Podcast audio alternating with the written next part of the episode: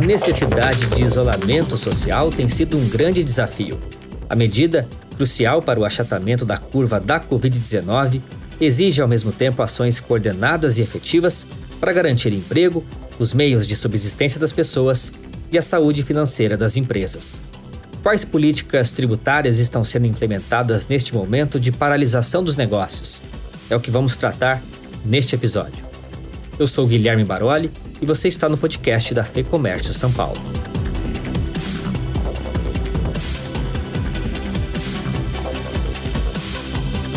Para falar sobre as principais mudanças, eu converso com Janaína Mesquita, assessora jurídica da Fê Comércio. Doutora, obrigado pela sua participação aqui no podcast. Eu queria começar pelo Simples Nacional, já que diz respeito às micro e pequenas empresas agregando tributos federal, estaduais e municipais. Como é que ficou estabelecido o recolhimento? Sobre o Simples Nacional, vamos lá. Inicialmente, é, existia, logo no início aí da, da pandemia, né, o governo federal é, estabeleceu uma prorrogação dos tributos federais dentro do Simples. Né? É, no dia 3 de abril, esses, essa prorrogação se estendeu para os tributos do tributo estadual e tributo municipal também. Então, hoje, como que estamos? É, o Simples Nacional tem uma prorrogação, então, tá, de todos os, os tributos, né? Sendo que os federais, PIS, COFINS, IPI, Imposto de Renda Pessoa Jurídica, CSL, e a contribuição patronal previdenciária, ela vai ter uma prorrogação maior né? Porque os vencimentos de abril, maio e junho serão pagos em outubro, novembro e dezembro, tá? E agora o ICMS e o ISS também vai ter uma prorrogação um pouco menor aí, sendo que os vencimentos em abril, maio e junho serão pagos em julho, agosto e setembro desse ano de 2020. E quanto ao FGTS, a gente sabe que apesar de não possuir natureza tributária, Trata-se aí de uma obrigação ao empresário, né, que possui empregados. A MP 927, editada em março, trouxe mudanças? Sim, o FGTS é um encargo aí que, que as empresas têm, né? É, e como é que ficou? Existe, existe também um adiamento aí do recolhimento de abril, maio e junho do FGTS, né? Para pagamento a partir de julho, em seis parcelas. O, o que é importante saber com essa questão do FGTS é que a, a, emissão da, da guia, né, a emissão do e-social referente ao FGTS, ele tem que ser feito mensalmente, tá? Uhum. Então, pra, para o contribuinte se, é, se valer dessa, desse parcelamento aí, ele precisa continuar emitindo mensalmente a guia do FGTS. Se ele não conseguir fazer isso, uh, referente aos meses de abril, maio e junho, ele vai ter que fazer isso até dia 20 de junho, a emitir essas três guias referente a esses três meses, para ele não perder esse benefício e ter que ser aí é, apenado com as sanções legais pelo descumprimento dessa obrigação. Então, é, o mais importante é essa emissão da guia do e-social mensalmente ou até o dia 20 de junho, para que ele faça jus a esse parcelamento e o pagamento após julho desse ano. E o que, que você pode destacar em relação ao PIS/PASEP, COFINS e contribuição ao INSS, é, no sentido aí de aliviar é, os gastos né, com folha de pagamento, que a gente sabe que é um dos grandes gargalos do momento? Certo, essas contribuições também tiveram uma, uma prorrogação importante, tá? É, como que vai ficar? Contribuição PIS, PASEP, COFINS e contribuição previdenciária, tá? São todas aqui é, é, da empresa. Competências abril, maio e junho, tá? Elas deverão ser pagas até o décimo dia do mês de julho de 2020. Então, quer dizer, tem uma prorrogaçãozinha aí desses, dessas contribuições. É, competências abril, maio e junho, então vai ficar lá para o décimo dia do mês de julho para pagamento dessas contribuições, tá? E o que, que o empresário precisa ficar de olho em relação às obrigações acessórias, né? Que são muitas. Isso. O Simples Nacional, ele também é obrigado a fazer uma declaração anual, né? A empresa do uhum. Simples, e o microempreendedor individual, né? A empresa do Simples precisa apresentar o DEFIS, tá? Que é a Declaração de Informação Socioeconômica e Fiscal, e o uh, microempreendedor individual também é obrigatório entregar anualmente a DAS CIMEI, Declaração Anual Simplificada para o Microempreendedor Individual. Em razão da Covid-19, ah, foi prorrogada então a entrega dessas declarações. É, foi uma resolução aí do Comitê Gestor, né, que prorrogou a entrega para o dia 30 de 6 de 2020. Também uh, temos a prorrogação da Declaração de Débitos e Créditos Tributários Federais, a DCTF, que prorrogou suas competências de abril, maio e junho de 2020 para o 15º dia útil do mês de julho de 2020. Igualmente, a escrituração fiscal digital das contribuições, né? PIS, PASEP, COFINS e contribuição previdenciária, é uma obrigação acessória que diz respeito a essas contribuições, é, também teve as suas competências prorrogadas. Os meses abril, maio e junho de 2020 poderão ser entregues até o décimo dia do mês de julho de 2020. O governo prorrogou também a validade de certidões negativas de débito. Né? Essas certidões são necessárias para que pessoas jurídicas exerçam aí uma série de atividades, como participar de licitações ou obter financiamentos. Como é que ficou essa questão? Sim, uh, acabou sendo prorrogado nas três esferas, na né, federal, estadual e municipal, por 90 dias, né?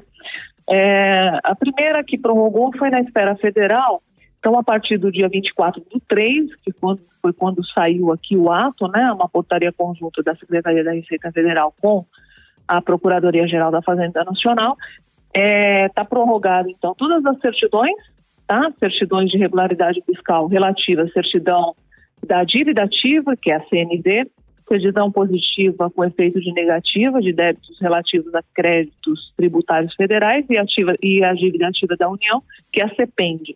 Essas daqui federais estão prorrogadas por 90 dias a partir do dia 24 de 3 de 2020. Na esfera estadual, é, também é, estão uh, prorrogadas as validades dessas certidões, na verdade, né? Part, é, por 90 dias a partir do dia 2 de abril de 2002 tá?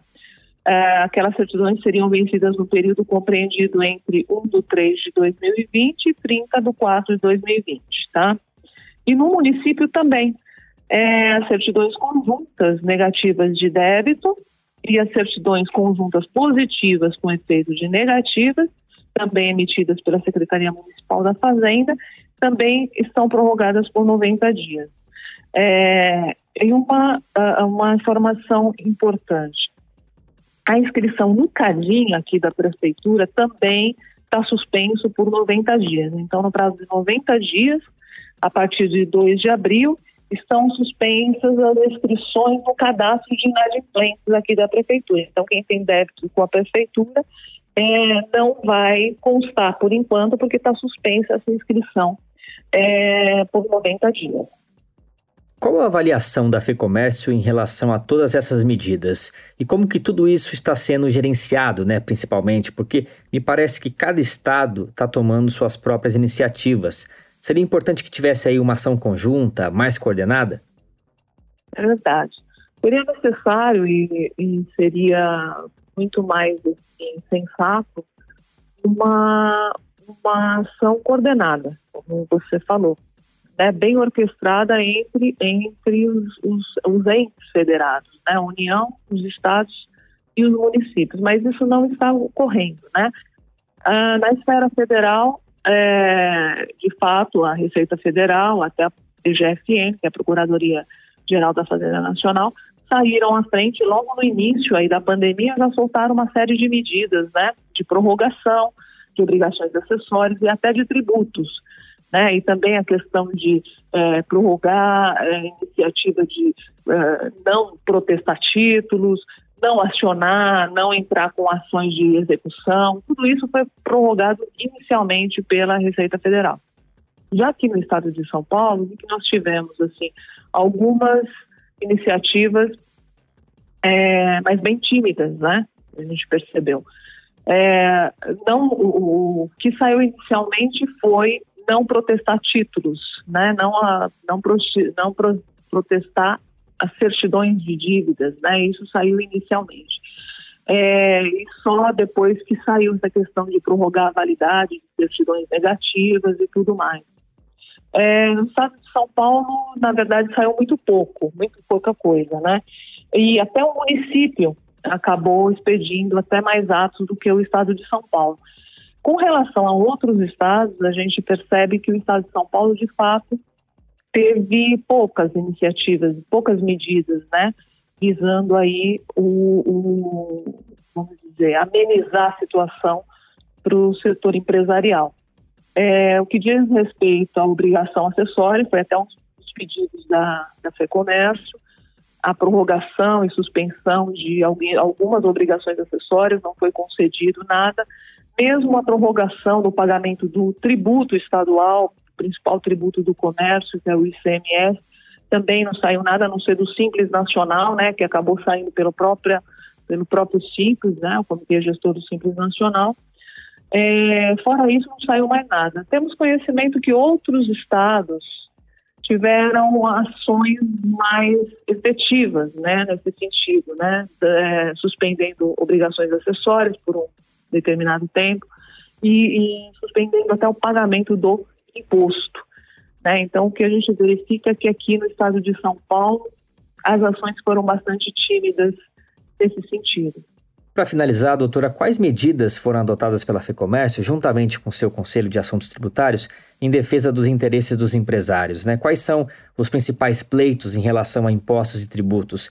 E quando eu falo pleitos, para contextualizar para quem nos ouve, eu me refiro a todas as sugestões, estudos e reuniões né, que a FEComércio tem realizado com os empresários para poder levar de forma unificada esses pedidos para que o poder público possa agir de acordo com as reais necessidades. Então, desde o início da, da pandemia, né, desde o início dessa crise da saúde, nós estamos nos preocupando bastante com a situação do empreendedor, né, do empresário, principalmente aquele que está totalmente impossibilitado, impossibilitado de, de agir, de atuar na sua atividade, né, em razão aí da, da quarentena, do isolamento, né, do fechamento aí pelas autoridades. Enfim, tem muitos, nós sabemos que não tem, não está tendo atividade nenhuma mesmo, está sem faturamento está praticamente inativo, né? Em razão disso, fizemos uma série de pleitos desde o início aí da, da dessa determinação da calamidade pública aí pelo governo, né? E da quarentena.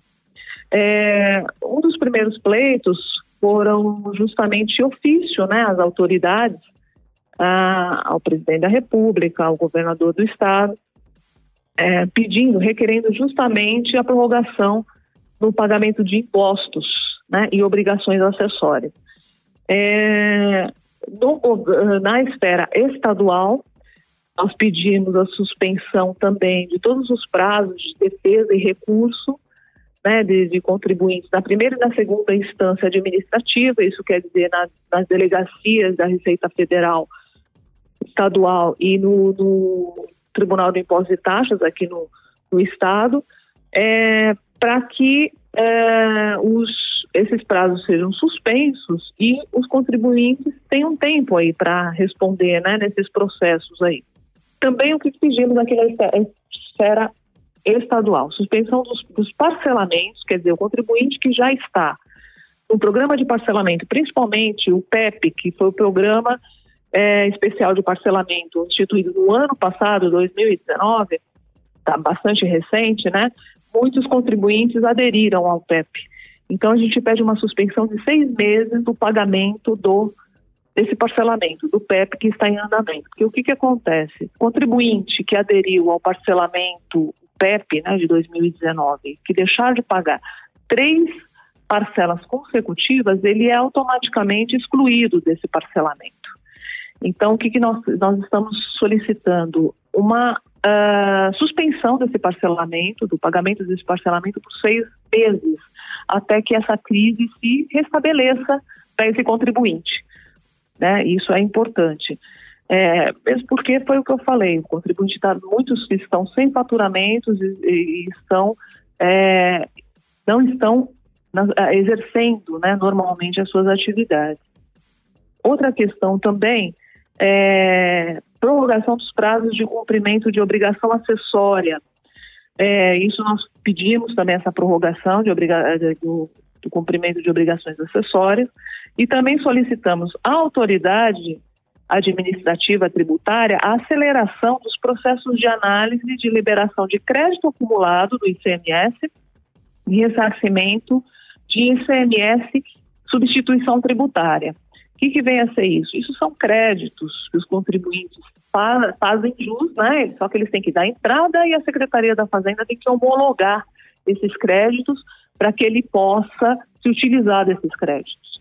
É, e sabemos que tem muitos processos é, que estão em análise da Secretaria da Fazenda, então a gente pede aqui que seja acelerado essas análises né, de créditos dos contribuintes, até para que os contribuintes tenham esses valores em mão né, e possam até é, é, se utilizar desses valores agora nessa situação de crise.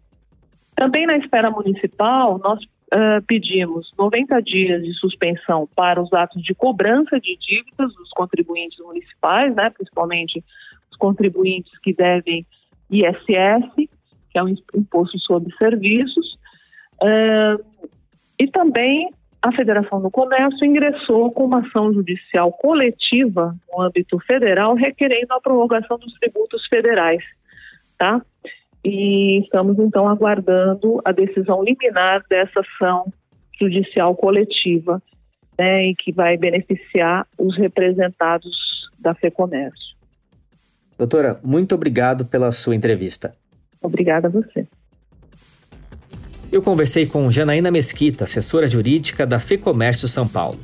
Se você é empresário, descubra as vantagens de ser um associado da federação acesse lab.fecomércio.com.br. Obrigado pela companhia e eu volto em breve com mais uma entrevista para você.